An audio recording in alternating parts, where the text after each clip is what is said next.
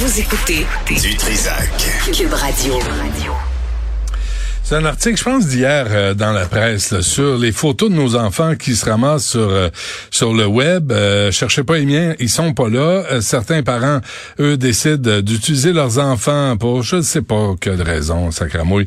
Il y en a d'autres comme moi qui refusent catégoriquement de mettre des photos parce que je pense qu'il y a un risque à le faire. Puis c'est aussi une question de vie privée. Avec nous, Marie-Pierre Jolicoeur, qui est doctorante en droit l'Université Laval, spécialisée en droit des enfants en environnement numérique. Euh, Madame Jolicoeur, bonjour. Bonjour. Mettez-vous, euh, je suppose que vous avez des enfants, là, mais qu'est-ce que les parents doivent savoir avant de poster des images, les images de leurs enfants sur les réseaux sociaux, intelligence artificielle ou non? Là? Ben, en fait, euh, l'idée quand on parle de, de, surpartage parental puis de partager des photos là, sur les réseaux sociaux, c'est d'avoir une posture critique, de savoir que euh, quand on partage dans des forums qui sont publics, on connaît pas la, réutilisation qui peut être faite de ces photos-là. Donc, souvent, on va éviter les extrêmes là, dans le domaine des droits des enfants dans le numérique. Donc, l'idée, c'est pas de plus du tout partager, c'est de mieux partager, de privilégier les, plateformes euh, euh privées, euh, de, de, se créer un groupe sur WhatsApp, Messenger, texto pour partager peut-être ces photos-là. mais, mais d'éviter le plus possible d'aller chercher le consentement de l'enfant aussi quand l'âge le permet. Euh, puis les risques, ben il y en a plusieurs là, que l'article soulève, là, tout ce qui est lié à la création de matériel pédopornographique, euh, euh, les enjeux sur la vie privée de l'enfant. Donc les, les risques sont inquiétants. Mais c'est c'est pas des histoires de de bonhomme 7 heures, ça, Madame Jolicoeur. Là, c'est réel. Là. Il y a des il y a des petits pits là qui sont ramassés dans des situations avec des images atroces parce qu'on les a extirpés de la réalité puis on on en a fait des objets sexuels. Ben euh, oui, en fait, il y a, y a, y a même une décision récente de la Cour du Québec où euh, il y a un contrevenant qui avait été retrouvé avec 500 000 fichiers euh, pornographiques. Sur ce 500 000-là, il y en avait plus de 80 000 qui avaient été créés par l'intelligence artificielle, donc par la, la, technologie du deepfake, là, c'est qu'on prend le visage d'un individu puis on crée du matériel pédopornographique avec ça. Euh, donc, il y a ces enjeux-là plus graves, là, qui sont très, très alarmants, puis qui, heureusement, bon, arrivent pas euh, euh, non plus. tu sais, il existe certaines mesures aussi, comme le, projet du Centre canadien de la petite enfance, là, pour essayer de repérer ce matériel-là, puis bon, d'essayer d'atténuer.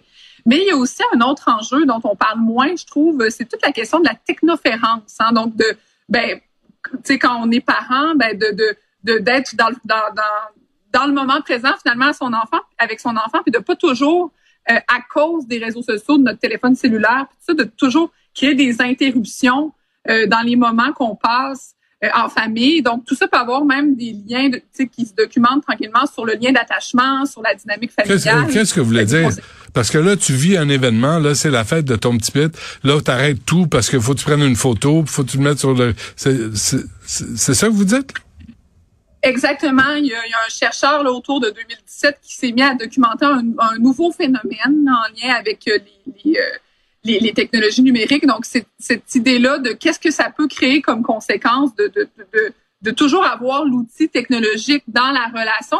C'est même documenté euh, dans les couples.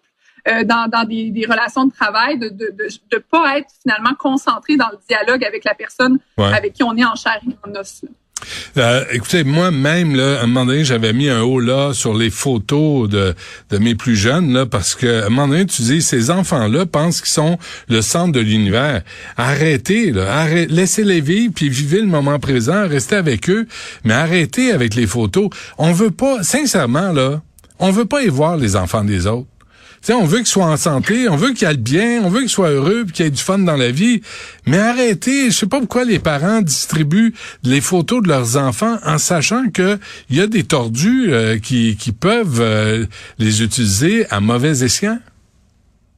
Ben oui, puis ce que vous soulignez me fait penser aux recommandations de la Société canadienne de pédiatrie. Donc cette idée d'avoir euh, euh, l'esprit, ben, ben, toujours d'utiliser le numérique avec intentionnalité. Donc, pourquoi je publie? Qu'est-ce que je vais chercher avec ça? Est-ce que finalement, quand je publie une photo de mon enfant, j'essaie plus de démontrer aux autres que je suis un bon parent que de mm. réellement vouloir euh, partager le, le contenu? Euh, aussi, toujours se mettre dans la peau de son enfant. Donc, tu sais, des fois, on isole ces sujets-là comme étant des sujets qui concernent le numérique, mais c'est ça, ça s'inscrit plus largement dans le, la complicité qu'on développe avec notre enfant, le respect aussi de son image, de son droit à l'image, de sa vie privée. Donc, c'est quelque chose de beaucoup plus vaste finalement que la simple action de, de, de de, de, partager du sharing dont on parle. Ouais, vous, vous, vous, avez dit euh, quelque chose, d'après moi, là, Mme Jolicoeur, d'important, là, la vie privée. Je me souviens d'avoir fait des entrevues au Frontières avec des... Je nommerai pas les vedettes, là, mais je les fais souvent parce que on, les vedettes, souvent, utilisent leurs enfants pour se faire un capital, dire, regardez comme je suis une bonne mère, puis mon Dieu, je suis donc merveilleuse parce que je suis la première femme sur la planète à avoir accouché. Tu sais, avec Céline, là, ça finissait plus. Mon Dieu, Céline, dans un, non capote. Tu sais, à un moment donné, là, l'utilisation des enfants, euh, je, rappellerai un mot qui est quand même important, qui suit le mouvement MeToo, c'est le consentement. Les enfants, là, il y a rien qui nous dit que ça leur tente d'être utilisés comme ça par des adultes pour se faire une petite promotion ou de dire, comme vous dites, euh, regardez comme je suis une bonne mère ou un bon père. Ben, tout à fait, puis ça ressort euh, de, de l'article de la presse aussi, cette idée de créer une empreinte numérique à notre enfant avant même qui est l'âge de, de, de, connaître, de comprendre ce que sont les technologies. Donc, d'où l'idée, dans la mesure du possible, en jeune âge, d'éviter le plus possible de partager. Euh, et à partir de, l'âge où notre enfant peut consentir, là, 5, 6, 7 ans, toujours lui demander la permission avant d'aller de l'avant. Vous l'avez dit, l'enfant qui est titulaire du droit à la vie privée. Donc, euh, toutes nos, nos lois, la charte québécoise, tout ça s'applique à l'enfant. Donc, euh, moi, on me demande est-ce que ça prend des nouvelles lois?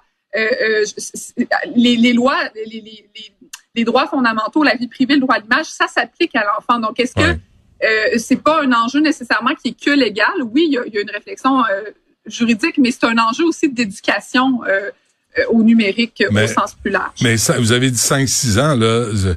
Je, pense, moi, j'irais à 12, 13, 14 sais, parce que après, là, comme parent, euh, on peut pas reprocher aux enfants d'être toujours sur le fucking TikTok quand nous-mêmes pas moi là, mais quand les parents eux-mêmes ont mis leurs enfants sur Facebook puis Instagram puis nommé les tous, c'est incohérent là comme façon d'élever les enfants. Ben oui, ben, tout à fait, c'est intéressant.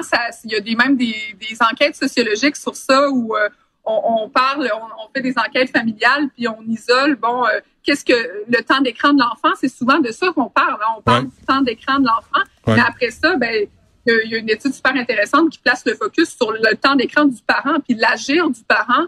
Des fois, les, les, les babines qui suivent pas les bottines, en tout cas, peu importe. les bottines qui suivent pas les babines, oui. Oui, oui, c'est ça, exact. Donc, d'être un bon modèle euh, comme parent mm. euh, pour ses enfants, de lui montrer l'exemple, qu'il y a certains moments euh, quand on est à table avant l'heure du coucher, euh, en se levant le matin, il y a vraiment des moments qui devraient être des ondes sans écran, euh, des, des, moments où on évite d'utiliser les technologies, sans diaboliser non plus l'outil, parce qu'à mmh. partir d'un d'un certain âge, ben, il y, a tout un une réflexion de développer ses capacités, sa citoyenneté numérique aussi. Donc, euh, et de socialiser, hein? Les groupes, euh, les, les, les ados, les pré-ados, là, à un moment donné, ils sont tous sur des, euh, des, sur des lieux, sur des, des liens, euh, puis ils échangent, puis ils jasent, puis avant, ça se faisait au téléphone. Aujourd'hui, ça se fait sur l'iPad. Mais je pense qu'il faut reconnaître que ça, si tu les retires de ça, tu les isoles socialement de leurs amis. Ben tout à fait, puis c'est un point important. Euh, moi, je m'implique euh, dans, dans, un organisme qui s'appelle le Ciel, le Centre pour l'intelligence émotionnelle en ligne. Puis on va dans les écoles secondaires donner des ateliers là, d'autodéfense numérique. Puis il faut éviter, c'est ça, un discours de, de, de, de, diabolisation de panique morale où vraiment là, on, on essaie de, de, de prôner l'abolition des écrans, tout ça. les technologies, l'idée, c'est d'apprendre à, tirer le meilleur, minimiser les risques. Euh, tous les enjeux dont on parle de, de pédopornographie, de, d'utilisation de, l'image à des fins malveillantes, c'est des risques qui sont alarmants, mais il y a aussi des, des, côtés, euh, des opportunités énormes euh, offertes par, par euh, les technologies. Donc, c'est vraiment d'essayer de, de, les utiliser puis en étant conscient de tout ça. Ouais. Alors moi, euh, un appel aux parents d'arrêter de parader leurs enfants sur les réseaux sociaux. Un, sincèrement, je vous le dis, on s'en fout. On veut pas y voir vos enfants. On veut qu'ils soient en forme, qu'ils soient en santé, qu'ils aient du fun, tout va bien. Mais arrêtez de parader vos enfants sur les réseaux sociaux. Je ne sais pas, hein. Je ne sais pas où ça nous mène. Je sais pas ce que ça nous donne. Mm. Puis peut-être la, dernière chose que j'ajouterais par rapport à l'article d'hier où je me montre très critique parce qu'on a parlé d'une technologie dans l'article ouais. euh, ah euh, Ouais. Et euh, euh, il y en avait deux en fait. Hein? Oui, c'est ça. Puis on en fait un peu l'apologie. Puis je veux juste vous dire que c'est une technologie qui est extrêmement critiquée, là, cette technologie-là de ah reconnaissance faciale. Euh, euh, qui est très, très risquée, en fait, qui peut même mener à des dérives, utilisation par des harceleurs, etc. Donc, ah. euh, je vous dirais, c'est important de trouver des solutions à ces problèmes-là, mais le, cette, cette technologie-là payante aussi, hmm. où si on veut poser des actions, il faut payer plus cher et, c'est extrêmement critiqué comme, comme forme de, de solution. vous parlez de PMIs and facecheck.id, c'est ça? Exact, exact. Ou dans l'article, ben, on le présente un peu comme une, une, solution potentielle à, à, euh, au fait de connaître l'empreinte numérique de ses enfants. Euh, et, et, euh, et, le réflexe, c'est bon de se soucier de, de, de ce qui de, de l'empreinte numérique de notre enfant en ligne, mais le, la solution d'utiliser la reconnaissance faciale pour le grand public de manière peu balisée comme celle-ci, c'est plutôt inquiétant en fait. je partage pas l'enthousiasme de, certains par rapport à cette, cette solution-là. Je comprends. Marie-Pierre Jolicoeur, doctorante en droit à l'Université Laval, spécialisée en droit des enfants en environnement numérique. Un gros merci. Bonne chance. Merci à vous. Merci.